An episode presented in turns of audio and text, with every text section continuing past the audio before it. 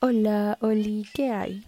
Este es nuestro primer capítulo denominado El rechazo. Hoy les contaré tres de mis historias a lo largo de mi vida en las cuales yo decidí declararle mis sentimientos a los chicos que me gustaban. Les contaré cuáles fueron los, los desenlaces de cada una y cuáles fueron mis enseñanzas. Voy a comenzar por ese amor de la adolescencia por el cual eh, creo que todos pasamos. Mi amor, mi primer amor platónico, lo conocí cuando tenía nueve años, pero en realidad me empezó a gustar cuando tenía 13 y el 14 era un año mayor a mí. Por hacer de la vida, compartíamos amigos, compartíamos eh, juegos y cosas, o sea, juegos normales, juegos infantiles y juegos de, adolescentes. Em, él y yo nos dejamos de llevar un tiempo, no sé por qué, porque nos molestaron unos amigos que nosotros íbamos a jugar básquet al, parque todos los, todas las tardes y siempre hacían equipos. Por lo general nos enfrentábamos siempre, pero un día estábamos en, en el parque y uno de nuestros amigos se le ocurrió decir que si él metía aro me, daba, me tenía que dar un beso. Entonces él dijo que no. Y obviamente yo me resentí. y cuando a mí me tocó lanzar, entonces dijeron lo mismo. Yo les dije, ay no, guacala, no quiero darle un beso a él. Entonces, bueno, a partir de ahí nuestra, nuestra amistad, entre comillas, pues era muy diferente. Cambió, ya no nos hablábamos, no nos saludábamos, no nos llevábamos. Y a lo largo de cuatro o cinco años pasamos así, bueno, no menos, de tres años pasamos así sin decirnos nada, sin hablarnos. Él tenía sus novias, yo no era cotizada. Y un día, bueno, estábamos acostumbrados a celebrar el fin de año aquí en mi país. Queman monigotes o muñecos en, analogía de que se está yendo un año y que el año que viene será mejor y se van todas las cosas malas, etcétera, etcétera. Entonces estábamos ahí quemando todos el año viejo en la, en la, en la calle. Y de repente él se me acercó y me dijo feliz año y me abrazó. Entonces, o sea, me abrazó así un poquito. Y pues fue como, ya, ¿qué pasó aquí? Bueno, el siguiente año igual seguíamos igual sin llevarnos sin nada hasta un día en el cual eh, no esta miento estábamos o sea igual pasamos de todo el año hasta llegar al fin de año. Y resulta que yo lo estaba esperando en, en la puerta de entrada porque yo mi mamá había salido a botar la basura y yo le estaba y yo le estaba esperando a ella y él regresó de algún lugar que no sé a dónde me imagino que se fue a ver a sus amigos del barrio a decirles feliz año. Entonces este chico regresó y justo entró y le dije feliz año y me cogió me abrazó y nos abrazamos durante un buen rato. Y pues realmente fue súper gracioso porque él y yo no nos llevábamos, sin embargo él me abrazó, entonces fue como que, o sea, es, como en la típica película en la que encuentras el amor de tu vida y te abrazas o te besas con él y no existe nadie más y así, bonito. Entonces de ahí, em, bueno, pasó ese, ese año, el siguiente año, que no recuerdo qué años fueron. Y pues nosotros estamos acostumbrados en nuestra ciudad bueno, antes eran mucho más tradicionales y mucho más divertidas las fiestas de la ciudad. Entonces, él y yo salimos con su, hermana y sus primas a uno de los bailes del barrio, que así los llamábamos. Y justo estábamos planeando con todos, porque obviamente todas sus primas y su hermana sabían que me gustaba. Y planeamos el hecho de que yo pudiera bailar con él. Y así fue. Bailamos nuestra primera pieza inolvidable, que no recuerdo qué canción era. y de repente le pedí que fuéramos a hablar.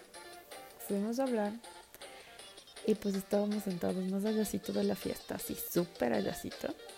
Y le comencé a decir que realmente no sé por qué nos dejamos de llevar, que, que nunca pudimos ser amigos, pero me encantaría volver a ser amigos. Y luego él me preguntó qué sentía por él y yo así como, ¿qué? y pues nada, entonces decidí hablar y le dije, me gustas y pues siempre me has gustado y, eso básicamente. Luego él me preguntó cómo quería que me respondiera y obviamente le dije que, que sí, que, quería que sea mi novio y todo. No, mentira. No, nada que ver. Creo que todos tenemos la elección a, a elegir qué hacer y más si es que se trata de un gusto hacia una persona. Entonces le dije que él tenía que ver y que tampoco lo estaba obligando a nada. Y me dijo, yo no te puedo responder como tú quisieras, pero tampoco quisiera que dejaras de sentir lo que sientes por mí. Y yo así como, o sea, ¿cómo? Mm, sí, pero no. ¿O cómo? Entonces, em, bueno, nos abrazamos y quedó ahí. Bueno, luego fuimos, nuevamente nos integramos a, a donde estaba el grupo y luego él se desapareció un buen rato y con la hermana le estábamos buscando y los primos y de repente resulta que se estuvo creo que peleando con alguien. Eh, obviamente no llegaron a los no llegaron a los golpes, pero él también había estado desesperado buscándole a la hermana. Entonces cuando me vio yo le dije que tranquilo me cogí mi brazo y así como, ¿por qué me abrazas tanto? Disculpa. Entonces, em, bueno, pasó Igual pasó lo mismo ese año, nos dimos el, abrazo y todo, el feliz año y todo y bla, bla, bla. Y llegó el siguiente año. Entonces un día yo recuerdo que cuando tenía, creo que eran 16 o 15 años, él, eh, yo, tenía, yo usaba brackets y tenía mis citas semanales donde la doctora. Y justo ese día yo salí de la doctora y, o casualidad, él estaba caminando por la Casa de la Cultura de la ciudad, donde era un poquito más arriba mi doctora, y lo vi agarrado de la mano de una chica. Entonces, obviamente fue como, ok, es su novia, pero lo que no pensaba era que se iba a parar justo en donde yo estaba esperando el bus para ir a la casa, porque todavía vivíamos en la misma casa y le iba a decir, y, y, y se iba a poner enfrente mío a destramparse. En mi país se dice destramparse cuando se besan eh, extremadamente en la calle. Y más que nada frente a mí. Entonces, bueno, me sentí mal, ¿no? Porque obviamente era mi ilusión, según yo era mi el amor de mi vida. Pero bueno, la cosa es que, eh, bueno, cuando yo llegué a mi casa, sea, para desgracia se demoró mucho el bus y tuve que verlo ahí como no sé cuántas horas ahí. Bueno, estoy exagerando un poco. Pero de repente llegué a la casa y resulta que ya estaba ya estaba entrando a la puerta de mi casa y él entraba al eh, por el corredor que era por ahí la puerta de mi casa para ir a su casa, a su departamento. Y los dos así como, hola, y yo hola, y me metí de una hacia, hacia mi casa. Bueno, luego pasó, le preparé durante, eso creo que pasó en enero, pero desde el mes de diciembre, después de lo que habíamos hablado, yo le preparé algunos recalitos y más que nada me puse a hacer una estupidez, porque le hice un poemario de 300 hojas con dibujos de Winnie Pooh porque era su favorito. Solo me acuerdo que le gustaba Winnie Pooh y eso me causó mucho chiste porque y mucha ternura porque a qué hombre le gustaba Winnie Pooh en mi época. Ahora a los hombres les gusta otro tipo de cosas. En fin. Estábamos nosotros eh, compaginados con su con su hermana y ella me ayudó a buscarle dibujos, a hacerle dibujos, a pintarle y pues le hice el poemario de 300 hojas y le regalé una flor el 14 de febrero de algún año que no recuerdo. Me dijo gracias, me abrazó, se subió y pues ahí quedó hasta el día en que me mudé, que fue creo que antes de que terminaran mis clases en el colegio. eh, nos mudamos a la casa de mi mamá. Eh, era su casa propia, es su casa propia. Entonces, el día que yo me despedí de él, eh, le dije que me hubiera gustado que me dijera que no quería nada conmigo, a que me tuviera, a que me tuviera como boba, esperando a que, a que se decidiera, ¿no? Y obviamente él me dijo que le disculpara, que él no pensó que las cosas iban a llegar así, que nunca nadie le había, que nunca nadie le había regalado lo que yo le regalé y que ahí tiene. Y le dije, bueno, si quieres quema el poemario, bótalo, si quieres regrésamelo, lo que sea. Y me dijo que no y que espera que me vaya súper bien y me abrazó otra vez y yo así como, deja de abrazarme. Primero porque soy una de las personas que no está muy acostumbrada al cariño de la gente, o por lo menos a que la gente que no es tan apegada a mí me abrace. Una vez que obviamente la gente ya es mi yunta, mi mi amigo, o hasta yo soy cariñosa, pero no con la gente que no conmigo. Entonces, luego de todo ese tema, un día estuvimos nosotros eh, con la hermana. Yo, yo la iba a visitar porque ya en ese entonces yo ya estaba en la universidad. Y pues bueno, ya pasó muchas cosas, ya no me gustaba, pasó X. Y pues resulta que, eh, que él me... Un día yo ya me iba. Y bueno, estábamos, estábamos en yo ya estaba en la universidad y yo la iba a visitar todos los días a, mi amiga, a su hermana porque era una de mis mejores amigas. Y pues yo estaba bajando ya para irme a tomar el bus para irme a mi casa.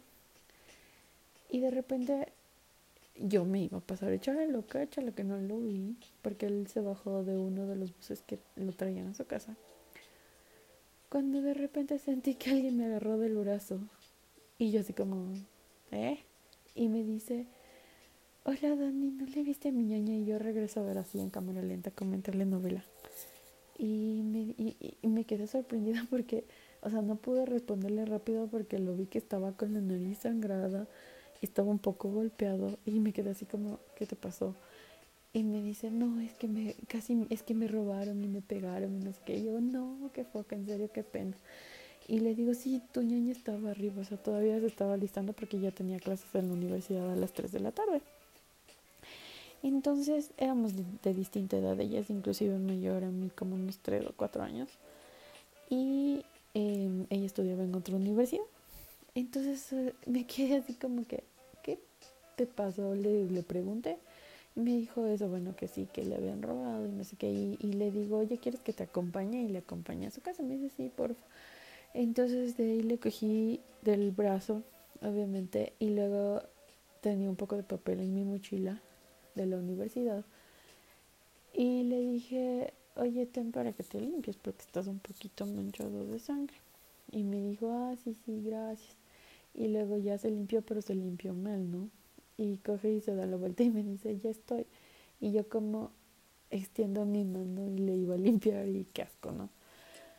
Y me dice, y estoy, y le digo, pues, no te falta aquí. Y se agacha para que le limpie.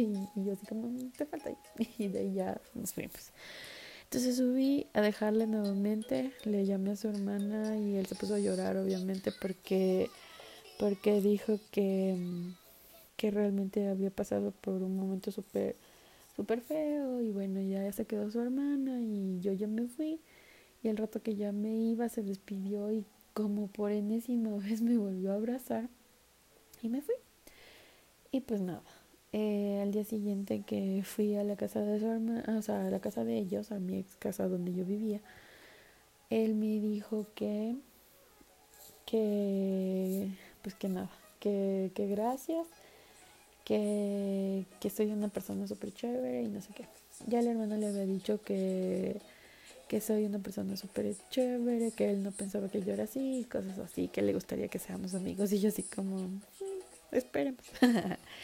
Entonces, em, bueno, la enseñanza de aquí, antes de que yo estuviera más consciente de cómo funcionan las cosas, es pues que, que él realmente fue una persona muy, no sé, o sea, éramos adolescentes y en una época en la que todavía había personas sanas, pues fue, fue muy, fue muy, muy raro todo.